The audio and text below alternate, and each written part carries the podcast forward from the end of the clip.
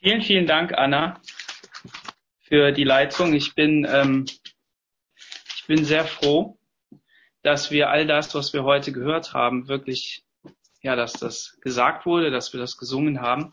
Und von mir auch nochmal einen wunderschönen Sonntagmorgen. Was, was uns äh, ganz wichtig ist, ist, dass wir äh, möglichst viel Gemeinschaft haben. Und ähm, ich bin so froh, dass wir hier über Zoom relativ gut, also eigentlich sehr perfekt, ähm, diese Gemeinschaft pflegen können und dass so viele Geschwister aus der Gemeinde auch immer dabei sind. So, du darfst dir selbst mal auf die Schulter klopfen oder wenn du einen, einen neben dir sitzen hast oder ein Nee, dann klopf hier mal auf die Schulter und sag, toll, dass du heute Morgen dabei bist. genau. Ähm, ich höre von vielen Gemeinden, dass sie Livestreams anbieten und das ähm, funktioniert dann entweder über eine Aufnahme, die man vorher gemacht hat, oder eben auch über eine ähm, direkt eben Livestream.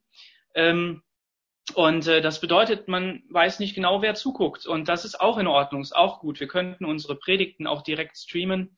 Die Latinos, die machen das auch. Wenn du also heute Nachmittag gerne dabei sein willst, kannst du natürlich in Zoom dabei sein, aber du kannst es auch online im Livestream sehen.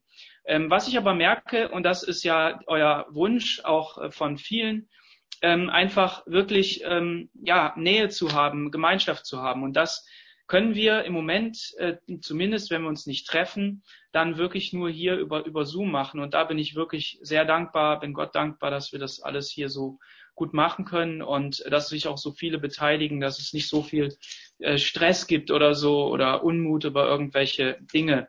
Auch wenn das vielleicht anstrengend ist, ähm, hier in, ähm, äh, in Zoom so lang konzentriert zu sein. Ne? So ähm, fühl dich da auch frei, mal deine Kamera auszumachen, mal aufzustehen, dich mal ein bisschen zu bewegen oder so. Das ist gar kein Problem.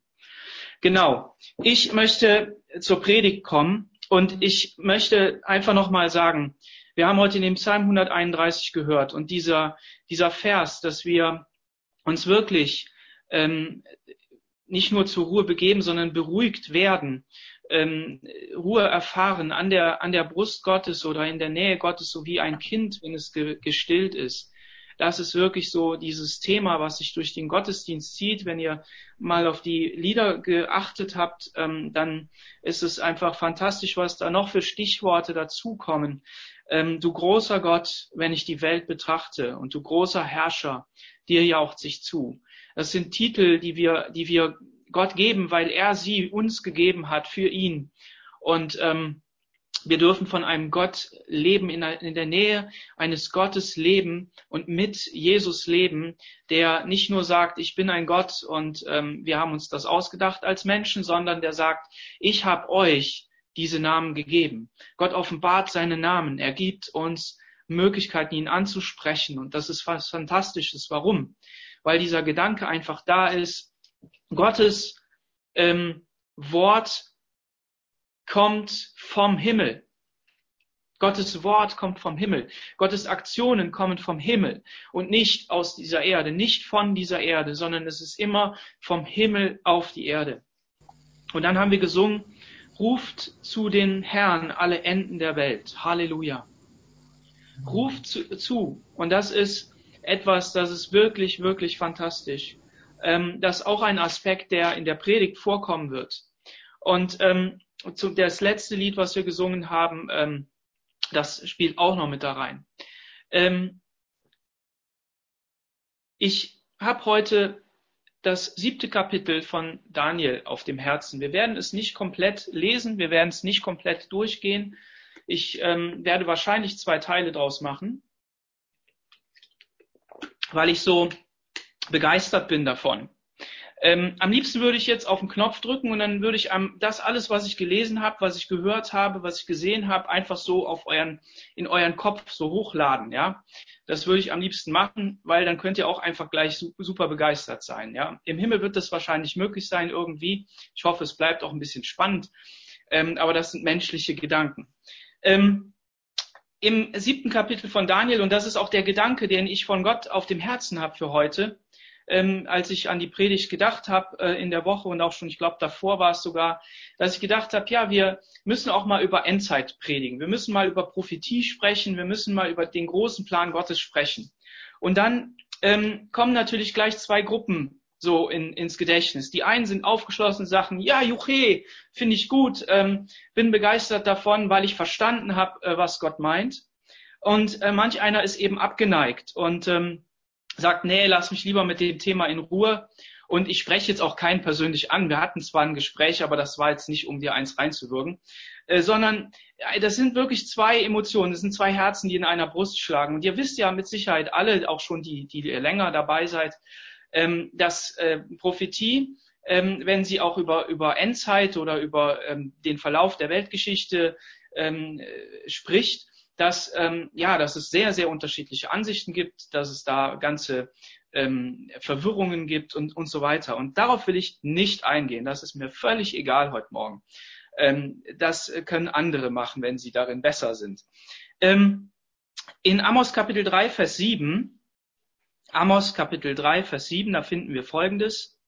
Gott, der Herr, tut nichts, ohne es vorher seinen Dienern, den Propheten, anzuvertrauen. Und im Neuen Testament finden wir im Epheser 4, Vers 12 und 13, da finden wir folgenden Vers. Sie, also der fünffältige Dienst, sollen die Christen für ihren Dienst ausrüsten. Apostel, Propheten, Hirten, Lehrer ähm, und ähm, Evangelisten damit die Gemeinde, der Leib von Jesus Christus, aufgebaut und vollendet wird. Dadurch werden wir im Glauben immer mehr eins und werden miteinander den Sohn Gottes immer besser kennenlernen. Wir sollen so mündige Christen, zu mündigen Christen heranreifen, zu einer Gemeinde, die ihn in seiner ganzen Fülle widerspiegelt. Und heute eben das Kapitel 7 aus dem Buch Daniel.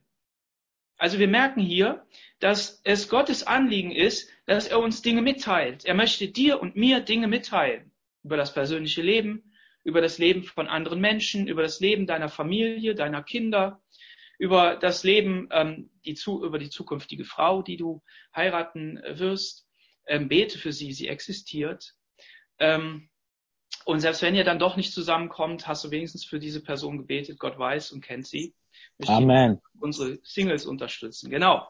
Ja, ähm, ich bin so dankbar, dass meine Frau für mich schon gebetet hat, ohne dass sie es wusste. Ähm, auf jeden Fall, äh, wir können sagen, Endzeit, das ist auch so ein Begriff. Endzeit, Mann oh Mann, was ist das für ein Thema? Ich hatte es eben angesprochen. Endzeit beginnt, hat begonnen bei Jesus, ja siehe, ich komme bald, ich komme plötzlich, ja, ich komme plötzlich wie ein Dieb in der Nacht. Ähm, sei bereit, bete, sei wachsam und sei dabei, sei aufmerksam, sei nicht eingeschlafen, sondern sei wachsam, sei dabei.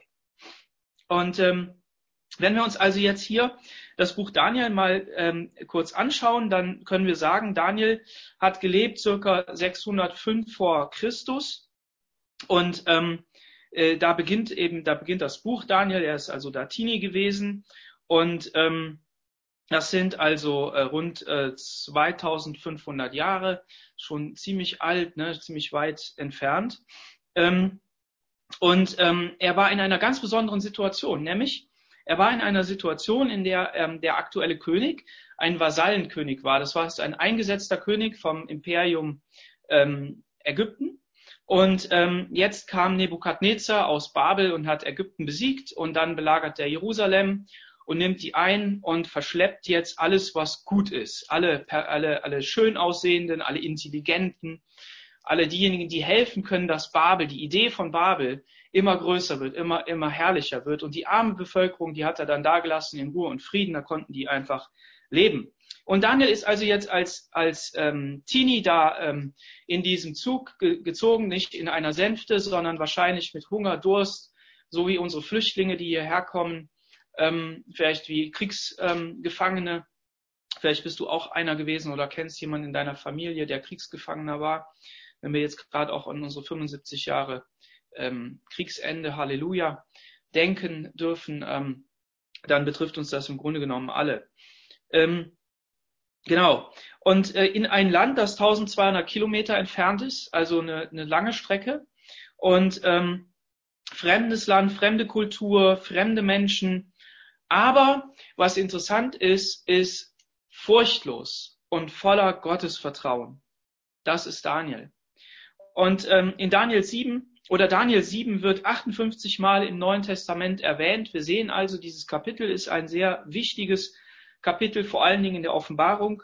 Und ähm, genau, man könnte es in zwei Teile unterteilen, die Kapitel 1 bis 6 und 7 bis 12. Also zum einen die Erzählungen von Geschichte, von dem, was Daniel passiert ist, was er erlebt hat, ähm, Glaubensgeschichte wie er standhaft gewesen ist, wie er seinen Werten und Überzeugungen ähm, treu gewesen ist und dann auch eben Prophetie. Und ähm, wir sehen hier also zwei Prinzipien in, in diesem Buch Daniel, nämlich das eine Prinzip ist, äh, dass es immer auch einen Wechsel zwischen sichtbarer Welt und unsichtbarer Welt gibt. Und dass Daniel immer voll und ganz mit Gott, mit seinem Gott gerechnet hat und dass er wusste, dass hinter jeder Schlacht, hinter jeder, hinter jedem Kampf, hinter, hinter fast jeder Regung, ohne dabei irgendwie komisch zu werden, ähm, etwas stand, nämlich eine geistliche Macht und ähm, dass eben dieser Kampf zu führen war. Und Prophetie, äh, das ist das Zweite, ist eben und das ist fantastisch, ist euch bestimmt auch schon mal aufgefallen, ähm, wenn wir in unsere Welt hineinschauen. Prophetie ist Geschichte vorwärts betrachten. Vorwärts betrachten. Und das Ganze versus, also äh, im Gegensatz zu einer rückwärtsgewandten Welt. Wenn wir unsere Arbeitskollegen fragen, wenn wir, ähm, naja, ich meine nicht, ne, also ich hoffe, dass Josef nicht so denkt und ich weiß das auch, aber ähm, die anderen Pastorenkollegen. Aber wenn ihr eure äh, äh, Kollegen fragt, wenn ihr ähm, eure Nachbarn fragt oder so, auf welches Gut können sie zurückblicken? Wo können Sie, wo können Sie drauf schauen, ähm, was Ihnen Hoffnung für die Zukunft gibt? Und das ist die Geschichte.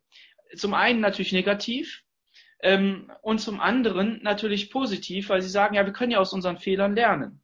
Die große Frage ist, können wir das wirklich? Das heißt also, wir, wir haben äh, zwei, zwei, nicht nur Möglichkeiten, sondern zwei Sichten. Die eine Sicht ist, ähm, in die Zukunft offen zu schauen und zu sagen, und das ist eben auch so ein, so ein Mythos, so ein Satz, der, der existiert. Ähm, ich weiß nicht, man weiß eben nicht, was kommt. Und daraus resultiert, es wird besser. Ja, Evolution, ne, die Verbesserung, also das sich durchsetzen des Stärkeren, weil man annimmt, dass der Stärkere sozusagen besser geeignet ist für die Umstände und so weiter. Und ähm, auf diesen Gedanken nehmen. Das Zweite ist eben in die Zukunft zu schauen und zu wissen, dass diese Zukunft eine geschlossene Sache ist, eine nicht nur verschlossene Sache, sondern eine, ein, eine geschlossene Sache. Warum? Weil man mit Gott rechnet, der diese Zukunft in seiner Hand hat und der Tage und Stunden und Minuten und Ereignisse weiß, an denen er die Geschichte ändern wird und an denen Geschichte geändert wird. Und nicht nur die Geschichte geändert wird, so nach dem Strickmuster mal gucken, was da kommt und äh, ohne Plan, sondern wir werden es auch heute sehen, mit einem totalen Plan Gottes. Und er ist derjenige, der in, in, in Verantwortung ist. Er ist derjenige, der ähm, im Englischen sagt man in control, ne? also im, im Deutschen, der, der die, ähm, die Kontrolle hat, ne? die Fäden in der Hand, also irgendwo dazwischen. Mir fällt kein besserer Begriff ein. In control finde ich viel besser. Egal, ist nicht so negativ äh, belegt. Okay, jetzt nochmal was für, für Statistiker, äh, für Leute, die, ähm, naja, nicht das die negative Seite, sondern positiv, ne? Also die so begeistert sind von Zahlen. Ähm, also, ein Fünftel der Prophetie in der Bibel. Ne? Ähm, andersrum, der Bibeltext, ein Fünftel davon ist Prophetie. Okay, ungefähr. So, und davon ist ein Drittel, jetzt würde ich euch in der Gemeinde raten lassen, ne? machen wir jetzt nicht, ein Drittel davon ist vom zweiten Kommen Jesus. 660 generelle Prophetien haben wir in der Bibel und 333 über Jesus. Und von diesen 333 sind ähm, 109 vom ersten kommen. Ja, das muss ich so anders formulieren. Also 109 sind vom ersten kommen und 224, ähm, da, dass sich das zweite Kommen erfüllt. Also wir sehen schon, das zweite Kommen Jesus ist mehr erwähnt in der Bibel als das erste. 7959 Verse hat das Neue Testament. Und ähm, 330 vom zweiten Kommen. Und das bedeutet, dass einer von 25 Versen über das zweite Kommen Jesus spricht. Und ähm, wenn man überlegt, welche Themen gibt es in der Bibel, dann haben wir zuerst das Thema Gnade. Das ist der Spitzenreiter. Und der zweite kommt ihm gleich. Das ist das zweite Kommen Jesu. Und ähm, je ein Kommen, nee, jeweils für jedes Wort, das über das erste Kommen Jesu spricht, also dass er Retter wird auf dieser Erde als Kind und als Mensch, ist achtmal das zweite Kommen erwähnt. Ich habe das bei einem ähm, Bibellehrer gefunden, die Statistik. Ich habe die jetzt nicht per Hand überprüft, okay? Also ich habe das so gefunden und ich, dem ist zu vertrauen, ähm, glaube ich. Was ich damit sagen möchte ist, es ist mehr über das zweite Kommen Jesu gesprochen als über das erste. Und damit nimmt das erste, nimmt es ihm keinen Glanz weg. Keinen Glanz weg. Es gibt eine wunderbare Prophetie über das Volk Israel, dass man eines Tages mehr darüber sprechen wird, dass das Volk Israel wieder zurückgekommen ist, als dass Gott sie befreit hat aus Ägypten. Da, da, da darf man gespannt sein, wie sich das äh, erfüllt. Ähm, und, und das ist einfach wunderbar. Und was soll das mit uns machen? Es soll uns die Wichtigkeit der Wiederkunft Jesu vor Augen malen. Das soll uns einfach diesen Trost spenden, dass Gott wiederkommen wird. Und er wird seine Braut holen, er wird seine Gemeinde holen. Und Amen. er wird Richter werden. Amen. Wenn du, nur mal ganz kurz, ihr dürft gerne das Mikro kurz aufmachen, Amen sagen.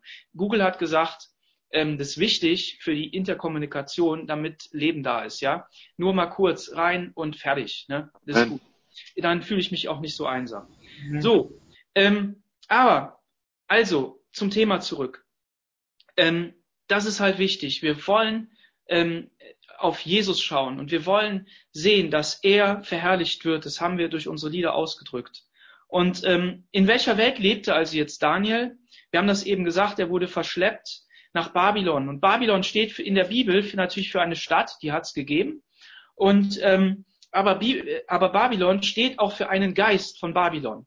Und dieser Geist von Babylon, das ist ein Geist der Sünde, des Abfalls von Gott, ein Gegenpol ähm, zu Gott und ähm, die Stadt Satans äh, im Gegensatz versus ähm, die Stadt Gottes, Jerusalem.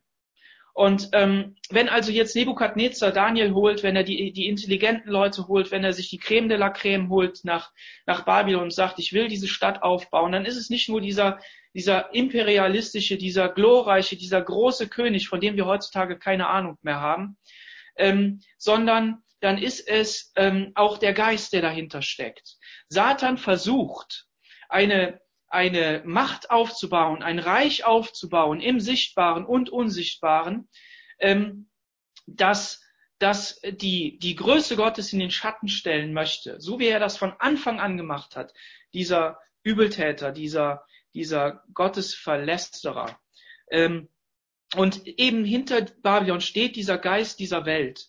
Es ist Satans Geist und es ist eben der, der Gottes Volk versucht zu Sklaven zu machen, er hat versucht Daniel zu einem Sklaven zu machen. Er hat seine Freunde versucht zu Sklaven zu machen. Und ich bin so dankbar, dass ich weiß, dass ähm, Daniel und seine Freunde auch repräsentativ für viele andere im Volk Gottes steht, die auch ähm, Gott im Herzen hatten, die auch treu zu ihm gewesen sind.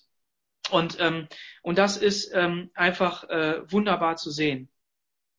Und wenn wir auf diese Werte das ist ein wichtiger Satz, wenn wir auf diese Werte, Verhaltensweisen, Methoden und dieses Denken, wenn wir uns darauf einlassen, wenn du und ich, wenn wir uns darauf einlassen, dann werden wir selber auch zu Antichristen.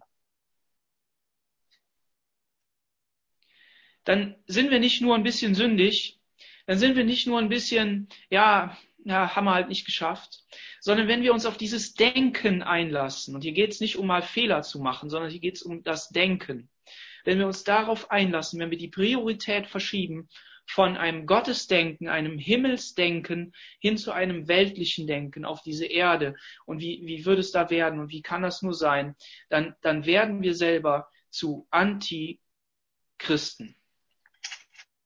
Das ist wichtig.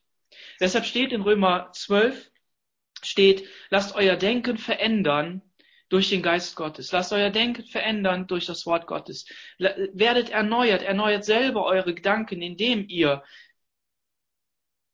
euch nicht diesem Geist der Welt unterwerft. Das ist ganz wichtig. Amen. Und die Kraft von Babel, die Kraft von Babel will dich immer runterziehen. So wie wenn du im Körper keine Kraft hast und du, und du einfach umfällst, wie du, wenn du einfach müde bist, wenn du einfach ähm, nicht mehr kannst oder was auch immer, wenn du auf dem Trampolin springst und einfach wieder runtergezogen wirst. Und das ist diese, die Kraft dieser Welt.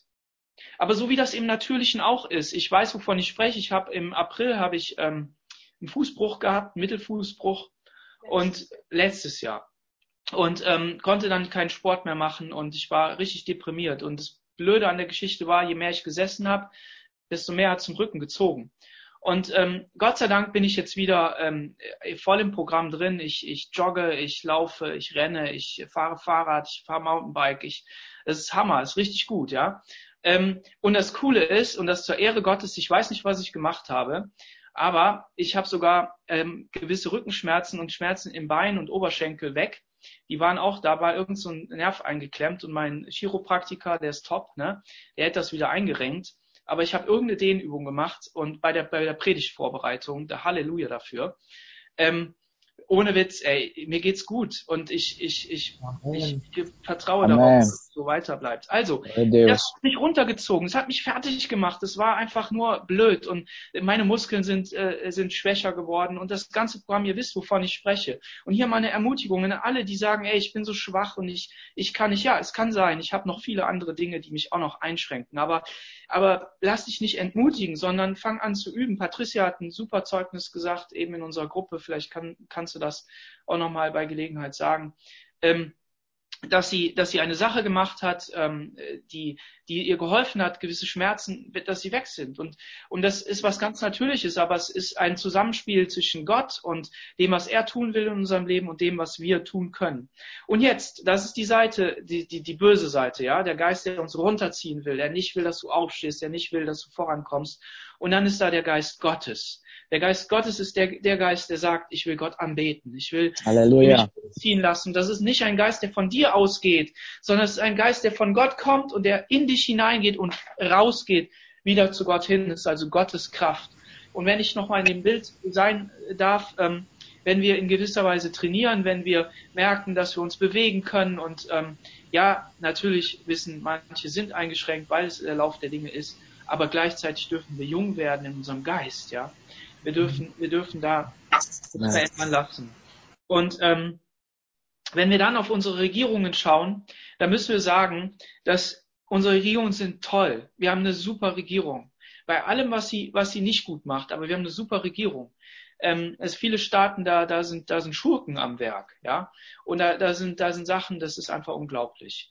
Aber gleichzeitig, egal wie gut eine Regierung ist, Egal wie gut ein System ist, egal wie gut eine Demokratie ist, egal wie gut ähm, irgendeine andere ähm, Art und Weise ist, auch irgendwelche Chefs sind. Wir müssen bedenken, immer, immer, immer, immer, und deshalb brauchen wir auch nicht enttäuscht zu sein, dass sie alle dem Geist von Babel unterliegen. Und wenn ich als Person Vielleicht ist Angela Merkel wirklich gläubig. Vielleicht ist der ähm, Herr Söder, Ministerpräsident Söder, wirklich gläubig. Und vielleicht gibt es noch viele, die wirklich gläubig sind. Auch wenn sie nicht unsere Ansichten haben vielleicht. Mag sein.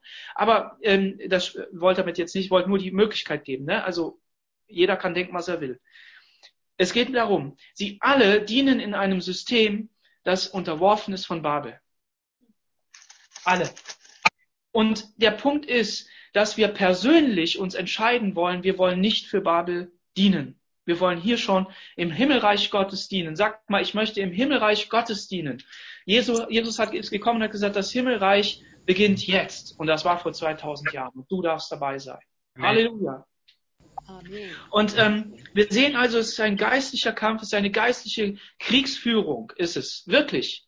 Und ähm, auch wenn wir diese Begriffe in unserer Gemeinde nicht so häufig hören, ähm, dann heißt das nicht, dass wir mit diesen Dingen nicht rechnen, sondern wir wollen ähm, sagen, wir wollen uns bewusst machen, dazu soll auch diese Predigt dienen, wir wollen uns bewusst machen, dass wir in dieser, in dieser Fassung ähm, äh, unterwegs sind.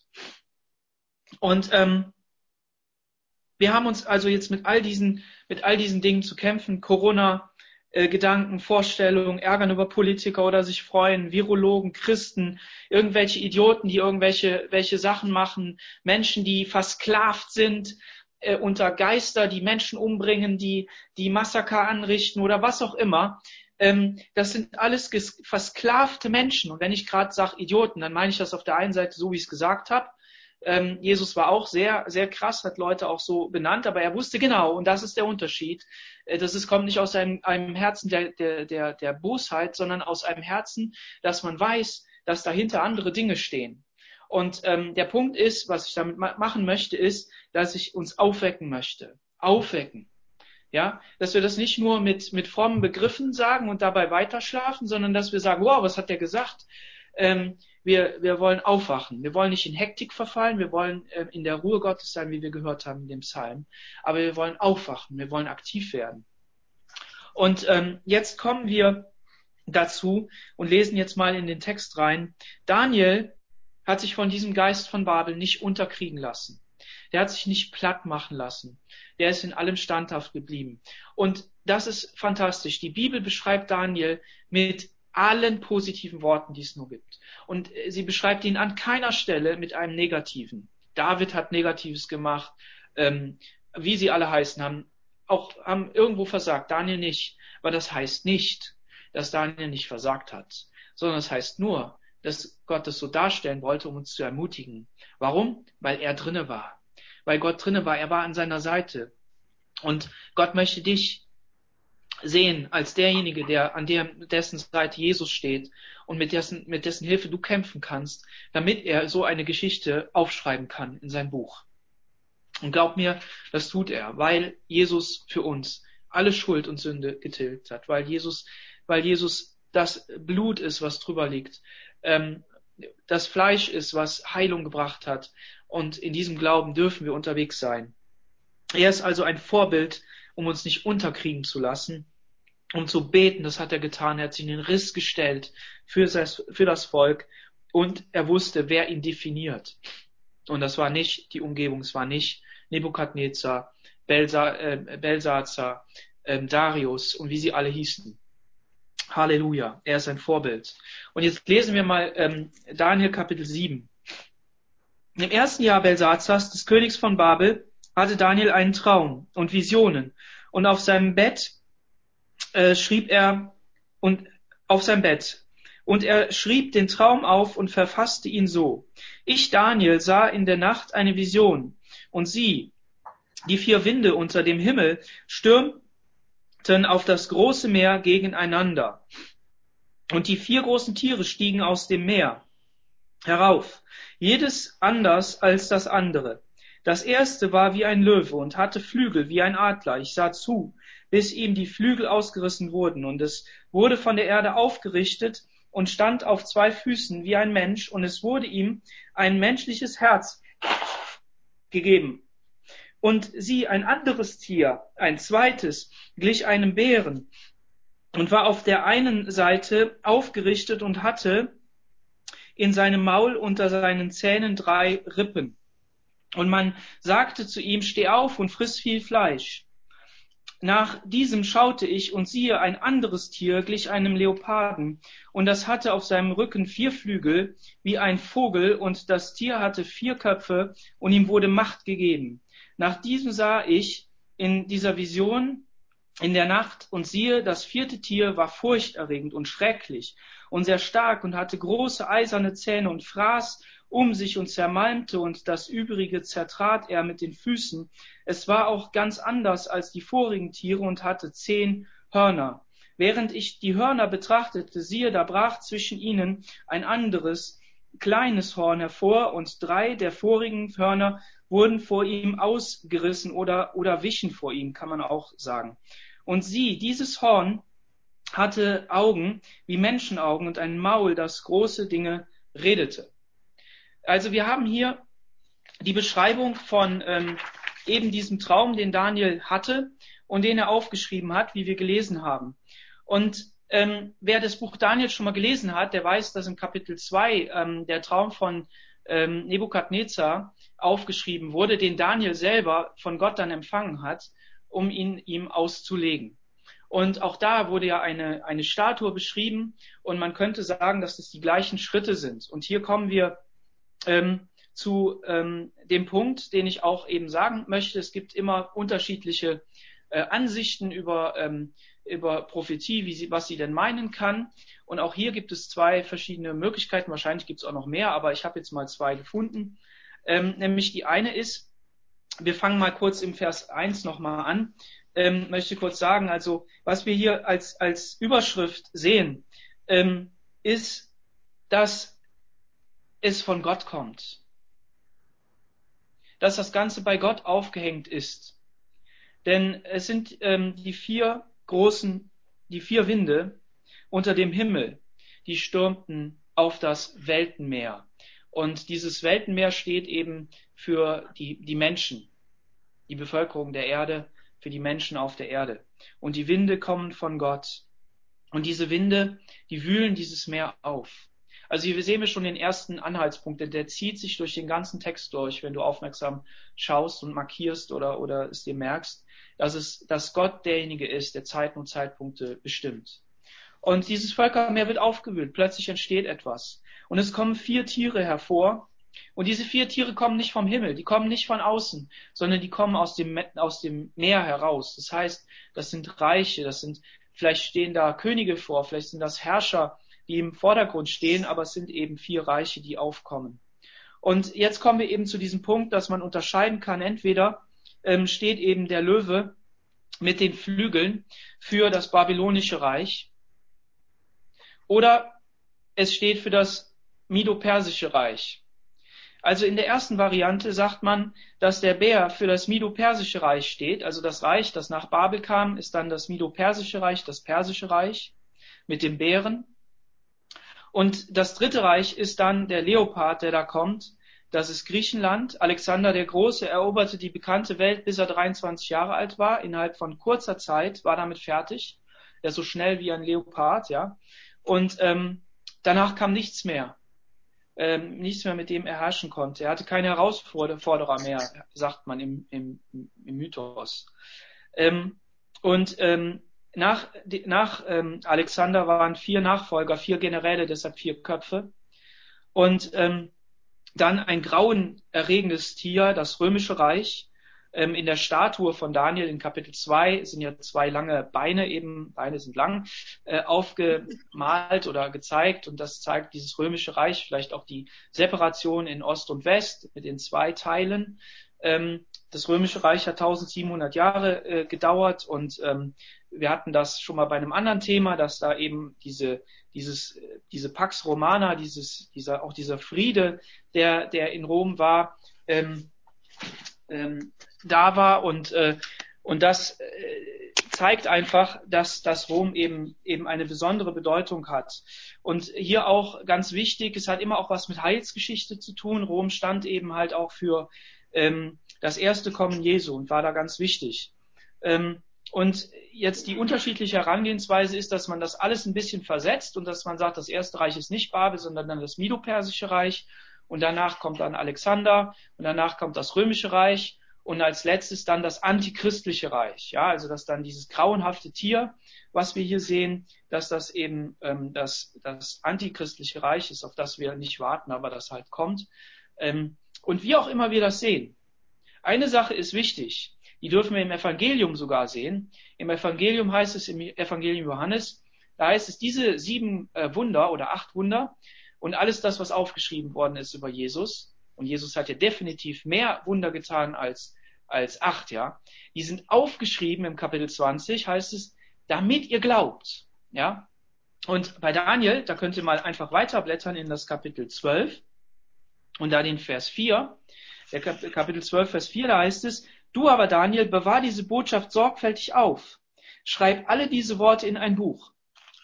Daniel wird aufgefordert, die Prophetie, diesen Traum aufzuschreiben und es sorgfältig aufzuheben. Und hier mal ein Appell an alle Christen, die, die es verloren haben, an endzeitliche Prophetie zu glauben. oder sich mit dem Thema zu beschäftigen. Daniel wurde gesagt, bewahr es sorgfältig auf. Wir sollen diese Dinge sorgfältig aufbewahren. Auch wenn du Prophetie empfängst, wenn du persönlichen Zuspruch von Gott empfängst, bewahr es sorgfältig auf. Es wird dich ermutigen, es wird dich tragen, es wird dich voranbringen. In einem Mindestmaß, aber vielleicht auch noch tiefer. Und das sehen wir. Und das sehen wir jetzt in einem Buch. Schreib's auf. Und dann sagt er, versiegel es. Versiegel es. Ja gut, mach ein Schloss an das Buch, ne? Wenn man Tagebuch schreibt, hat man ja manchmal so ein Schloss, ne? Oder Passwort drauf. Ist wichtig. Gerade die Kinder, die Jugendlichen, damit die Eltern da nicht reingucken in einem dunklen Moment, aber vielleicht auch in einem lichten Moment, um die Kinder zu bewahren. Ähm, bewahr es auf und versiegle es. Aber ich glaube, dass hier mehr drin steckt, dass die Versiegelung auch darin besteht, dass, dass man es nicht gleich versteht. Denn es heißt hier, bis das Ende der Zeit gekommen ist, viele werden es erforschen und zu immer größerer Erkenntnis gelangen. Das ist wichtig. Durch die Zeit, durch den Verlauf der Zeit wird man immer mehr erkennen. Mein Herr, Vers 8, wie wird das Ende aussehen? Er antwortete, geh jetzt, Daniel, diese Worte sollen verschlossen und versiegelt bleiben, bis das Ende kommt. Gott selbst hat dafür gesorgt, dass man die Worte nicht gleich versteht, bis das Ende kommt. Und das ist wichtig.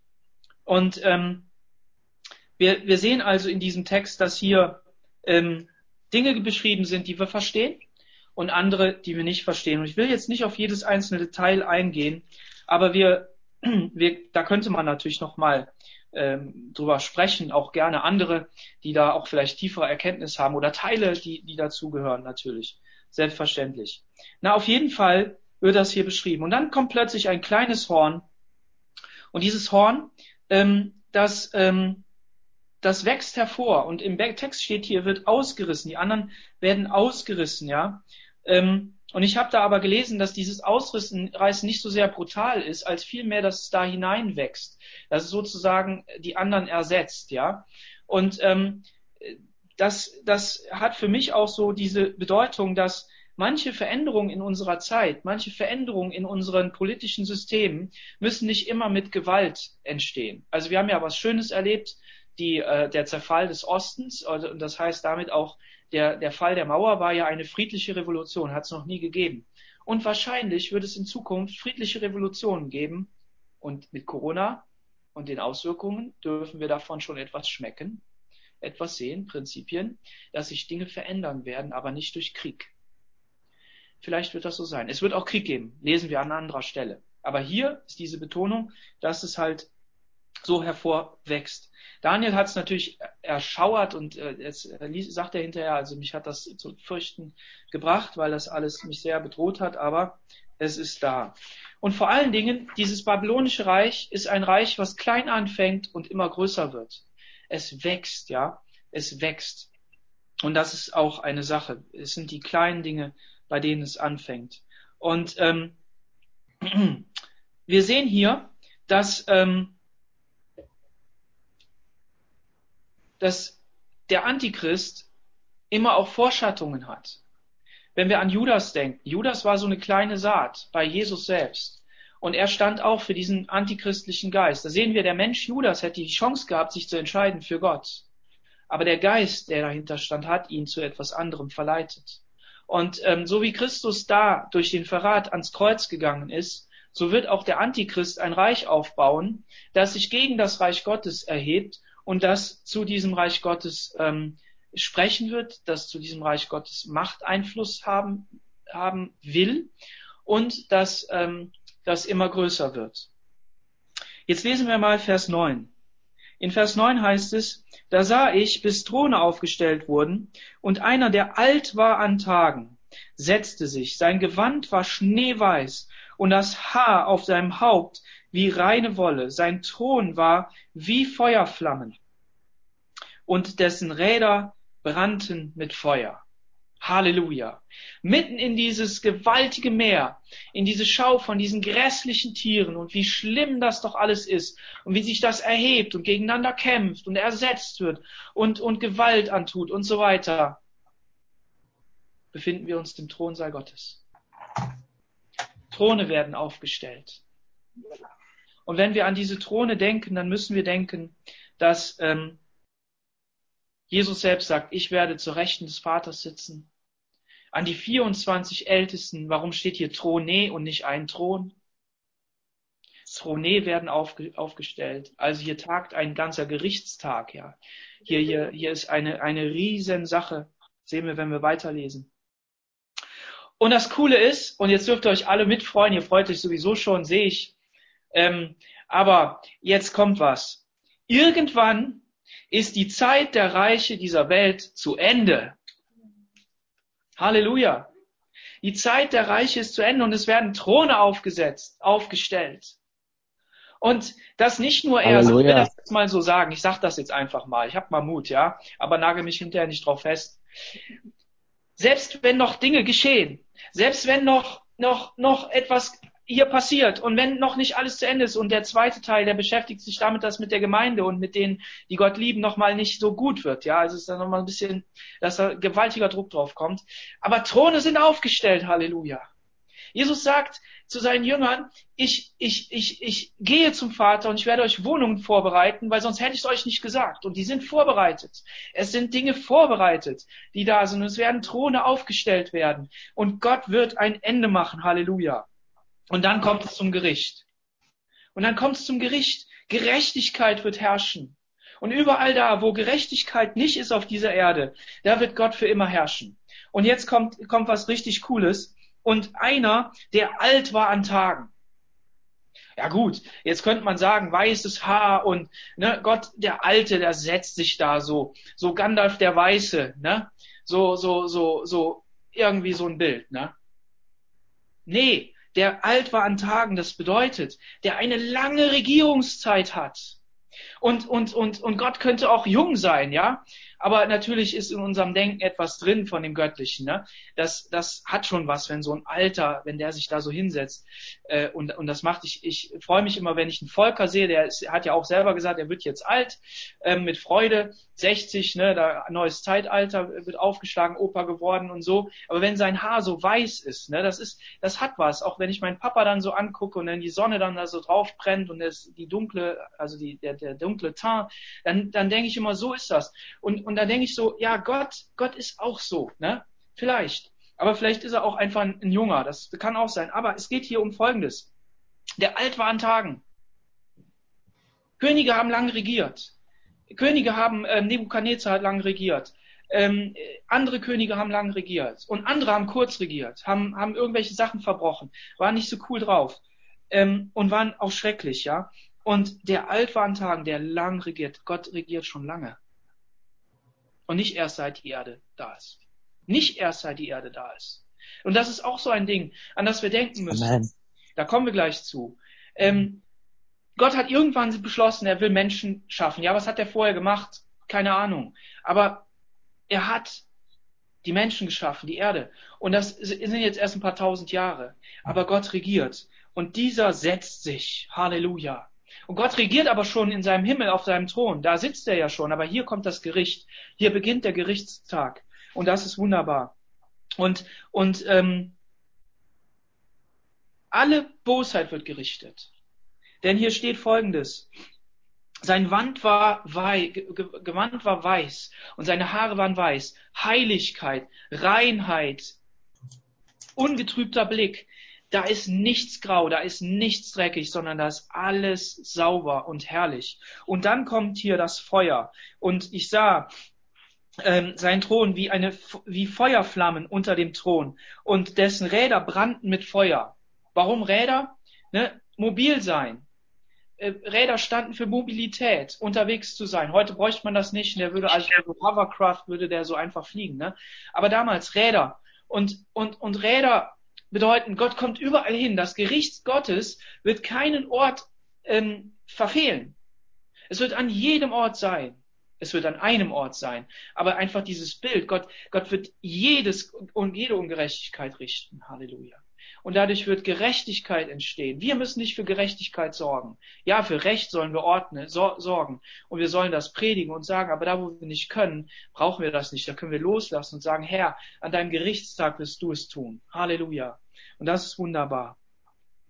Und ähm, genau, und ein Strom von Feuer ging aus. Tausendmal Tausende dienten ihm und Zehntausende mal Zehntausende standen vor ihm.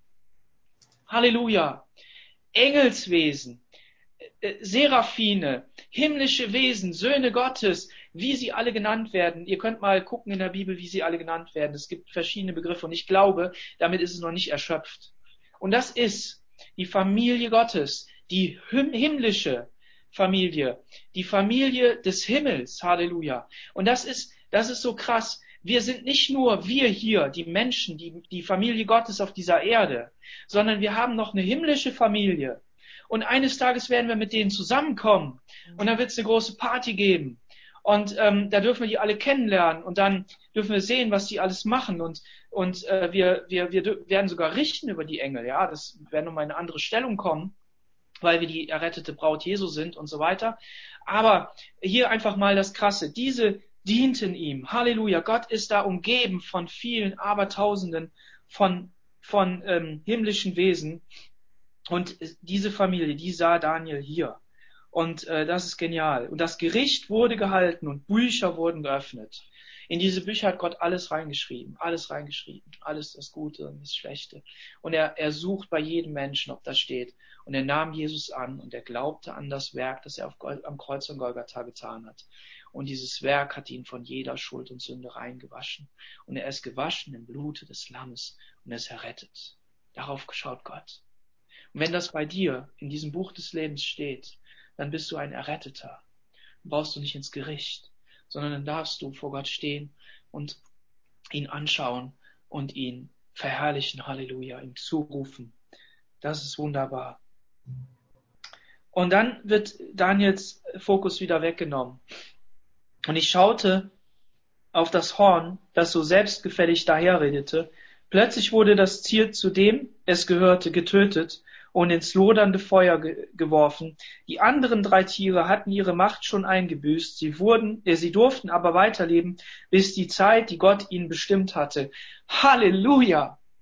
Auf dieser Erde geschieht nichts ohne sein Zutun, also sein, sein, sein Sprechen, sein Wort. Und die Engel, die gehen hin und die, die, die machen, was sie wollen, das, was Gott will, das tun sie, aber in Bezug auf die Reiche machen sie, was Gott will. Und es geschieht, Halleluja. Und das ist wunderbar. Dieses antigöttliche Reich, ähm, das versucht der Teufel aufzubauen. Und es steht eben im klaren Gegensatz zur Gemeinde. Diese, diese, diese, dieses Babel wird in, der, in, dem, in dem letzten Reich auch nochmal so zur, zur absoluten ähm, Anti-Gemeinde, ja, ähm, und, und, und wird verherrlicht werden. Und es wird nur eine Religion geben und einen, den man hinterher auch anbeten wird, und das ist der Antichrist, und, und der regiert. Und es ist so, so gegensätzlich zur Gemeinde. Gemeinde ist davon geprägt, dass man einander dient und sie dienten ihm. Sie dienten ihm steht hier. Und, ähm, und bei Satan heißt es, und der Stärkere setzt sich durch. Und derjenige, der stärker ist, der setzt sich durch und, das, und vernichtet andere Menschen, unterdrückt sie, versklavt sie. Und das ist der Punkt, ja, der, der hier einfach auch deutlich wird. Und, ähm, und was wir hier auch sehen ist, dieses Horn, das, das da vorkommt, ist ein Horn, das spricht. Das spricht, das die Leute um den Finger wickelt. Und jetzt verzeiht mir, dass ich das sage, aber ich, ich sage das aus dieser Gottesperspektive heraus. Nicht, weil ich jetzt nur Gottes Wort predige, sondern einfach aus dieser Gottesperspektive. Und das ist wichtig, dass wir das sehen. Wenn wir jetzt in unsere Corona-Zeit gucken und egal wie wir die bewerten, wie wir dazu stehen und was wir für richtig oder falsch halten, aber ist es nicht so, dass wir bequatscht werden? Ist es nicht so, dass wir beredet werden? Egal wie. Wir sind beeinflusst von den Medien. Wir sind beeinflusst von einzelnen Menschen, die irgendwas sagen, ob negativ oder positiv. Wir werden gelenkt in eine Richtung von Angst. Wir werden gelenkt in eine Richtung von Sicherheit, die keine Sicherheit ist. Und hinterher dreht uns der Kopf. Wir sind durcheinander. Ist es nicht so? Doch. Müssen wir das nicht einfach mal unten drunter hinschreiben? Und dann zu sagen, ja, es wird noch viel, viel krasser werden. Dieses Horn wird reden und alles wird im, auf der Welt in eine menschliche Kontrolle hineingeführt. Aber wir dürfen eins wissen, der, der es wahrhaftig kontrolliert, der wahrhaftig da ist, ist der, der auf dem Thron sitzt. Halleluja. Halleluja. Und das, das Coole ist, das Reich dieser Welt ist ein endliches Reich. Es ist ihm eine Zeit gesetzt. Ne? Was haben wir da gelesen? Ähm, ja, die Zeit, die Gott bestimmt hat. Aber das Gottesreich ist ein ewiges Reich und es wird niemals vergehen. Sagt der Text auch später, ihr könnt das gerne hinterher weiterlesen. Vers 13. Und jetzt hammermäßig, schnallt euch an. Doch ich sah noch mehr in meiner Vision. Mit den Wolken des Himmels, die vier Winde Gottes, ja, mit den Wolken des Himmels kam einer, der aussah wie ein Mensch, ein Menschensohn. Man führte ihn zu dem, der von Alters her ist. Und dieser verlieh ihm Macht, Ehre, königliche Würde. Die Menschen aller Länder, Völker und Sprachen dienten ihm. Für immer und ewig wird er herrschen. Sein Reich wird niemals zerstört. Halleluja. Halleluja. Wer ist schon mal geflogen? Wer ist schon mal geflogen? Ja, und wer ist schon mal in der Business Class geflogen? Ich hoffe, es ist jemand da. Ist jemand da? Colin, cool.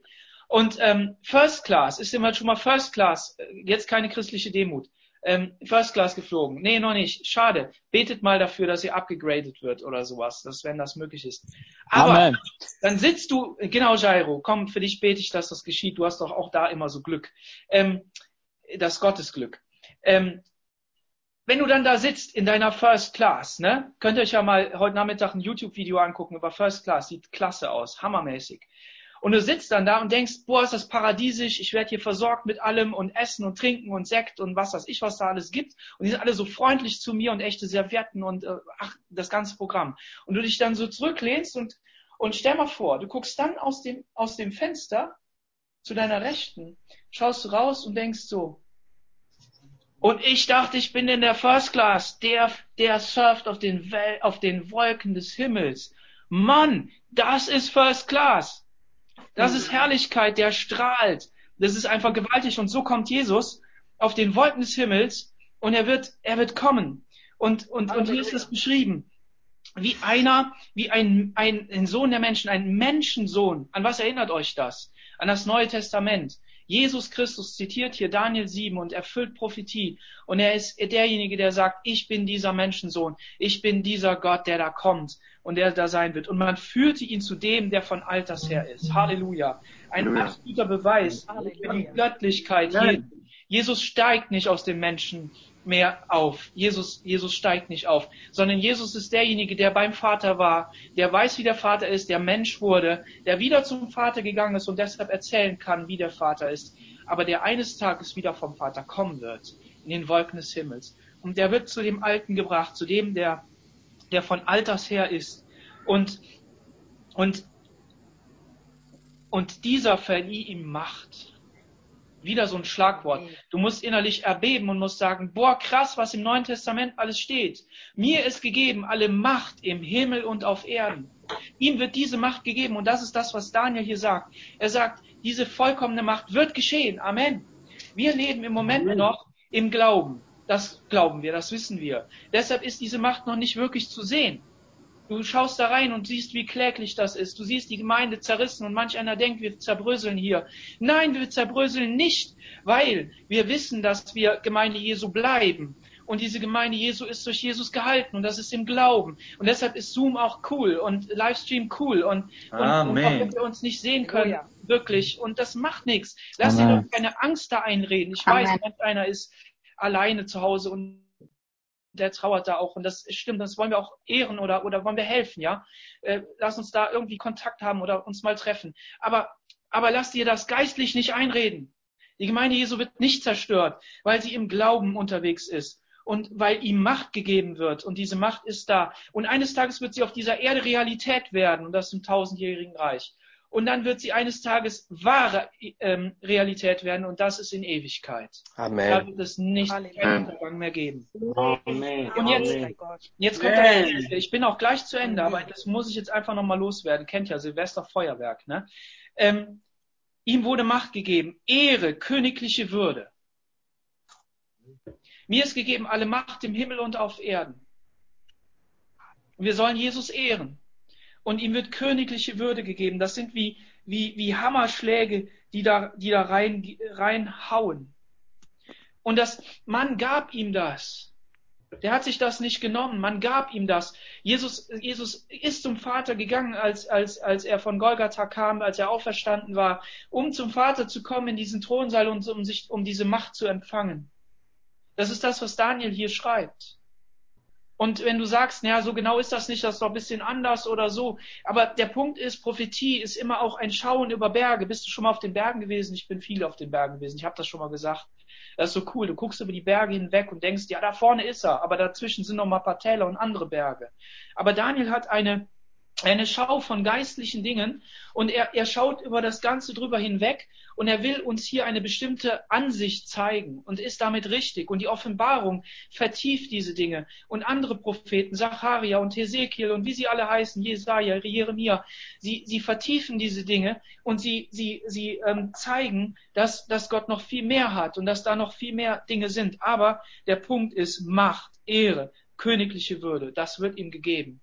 Alles ist ihm unterworfen. Gott hat ihm die Macht gegeben. Ähm, und Jesus ist der Retter, Jesus ist der Richter, Jesus ist der Herr. Und lass dir das sagen, das zeigt uns, dass Gott der Vater Gott ist, dass Jesus Christus der Gott ist und Gott der Heilige Geist ist. Das ist ein Beweis dafür. Und, ähm, und dass ihm alle Völker und Leute und Sprachen dienen. Die, der Satan versucht, ein Reich von Babel aufzubauen, wo ihm alle Völker dienen. Und er kriegt es nicht hin. Das versucht er durch, in Rom hat er das versucht. Der hat das versucht durch Multikulti. Der hat das versucht durch Gender alles einheitlich zu machen. Der versucht das, indem wir hier ähm, sagen, ja, wir leben ja auch in einem fantastischen Land, wirklich wahr, in einer fantastischen Demokratie. Und er versucht das ähm, zu zerstören einerseits, aber auch auf der anderen Seite irgendwie aufzurichten. Das ist ein Hin und Her. Und ähm, Europa, der Gedanke von Europa, ähm, alles fantastisch, aber es sind nur Abbilder. Es sind nur, es ist ein, es letztendlich ist es das babylonische Reich. Bei allem, was Gott vielleicht an Positiven da rein tut, damit wir auch was sehen können, wie das sein könnte, ja, ein Hinweis auf ihn. Aber letztendlich ist, der, ist das babylonische Reich. Aber hier, hier ist es Gottes Reich und alle Länder, alle Völker, alle Leute, alle Sprachen werden ihm dienen. Und seine Herrschaft wird nicht vergehen und ewig sein. Halleluja. Psalm 82, Halleluja. Vers 1 kannst du dir aufschreiben. Äh, da kannst du damit reinnehmen. Und dieser, dieser Gottes Sohn, der möchte in deinem Leben dienen. Der möchte in deinem Leben herrschen. Der möchte dir königliche Würde geben als Gottes Kind. Er möchte dir zusprechen, ich bin da. Der hat den Tröster gegeben, den Heiligen Geist, der dir zuspricht und sagt, du bist wertvoll. Und du bist zwar krank, aber ich habe dich gesund gemacht. Und ich möchte, dass du hier schon einen Teil der Gesundheit erfährst, aber ich möchte, dass du weißt, eines Tages und in Ewigkeit wirst du in einem verherrlichten Leib da sein und wirst mich anbeten und wirst mir zujubeln. Und zu diesem Gottesvolk dürfen wir gehören. Amen. Amen. Amen. Amen. Halleluja. Amen. Amen. Ich möchte, ich möchte noch beten. Amen. Herr Jesus, ich danke dir für deine Kraft und Macht. Ich danke dir für deine Herrlichkeit, die du auf diese Erde gebracht hast und die in uns leben darf, Herr. Und ich bete für die Gemeinde. Ich bete für uns als freie Christengemeinde, aber ich bete auch für deine Gemeinde auf dieser Erde, Herr, dass du sie trägst, dass du sie beschützt, dass du sie bewahrst, Herr. Da, wo sie verfolgt wird, da, wo Rechte eingeschränkt werden, immer mehr, Herr, wo sie ins Gefängnis geworfen wird und wo es alles so schlimm ist, Herr, dass du dass du da hineinkommst und dass du deine Macht zeigst. Aber dass wir gleichzeitig, egal ob es uns gut geht und wir vielleicht einschlafen, aber wo es uns schlecht geht und wir, wo wir vielleicht Angst haben, Herr, dass wir in dieser Perspektive der, der Himmelsherrschaft kommen, Herr. Dass wir wirklich sehen, Jesus, dass du uns Trost dadurch zusprechen wolltest. Warum wird Daniel 7 so häufig äh, zitiert? Warum ist es so ein großes Thema, dass du, dass du äh, ein zweites Mal wiederkommen wirst, Jesus? Ich preise dich und ich, ich verherrliche dich. Ich lobe dich, Jesus Christus. Ich bete für jeden Einzelnen, der jetzt ähm, so lange zugehört hat. Herr, ich bete, dass du ihm begegnest, dass du sie trägst, dass du sie ja erhältst, Herr, und dass du hineinkommst mit deiner Kraft, dass wir uns das nicht einreden, sondern dass es dein Geist ist, der es in unserem Herzen hervorbringt, Jesus. Halleluja. Und so laden wir dich ein für die kommende Woche, Herr. Wir laden dich ein für diesen Tag. Wir laden dich ein, Jesus, dass wir mit dir gehen und dass wir uns nichts unterkriegen lassen, Herr, durch nichts unterkriegen lassen und dass wir in allem deinen Sieg davontragen, Jesus. Preis und Anbetung sei dir. Amen. Amen. Amen. Amen. Amen. Danke. Danke, Daniel.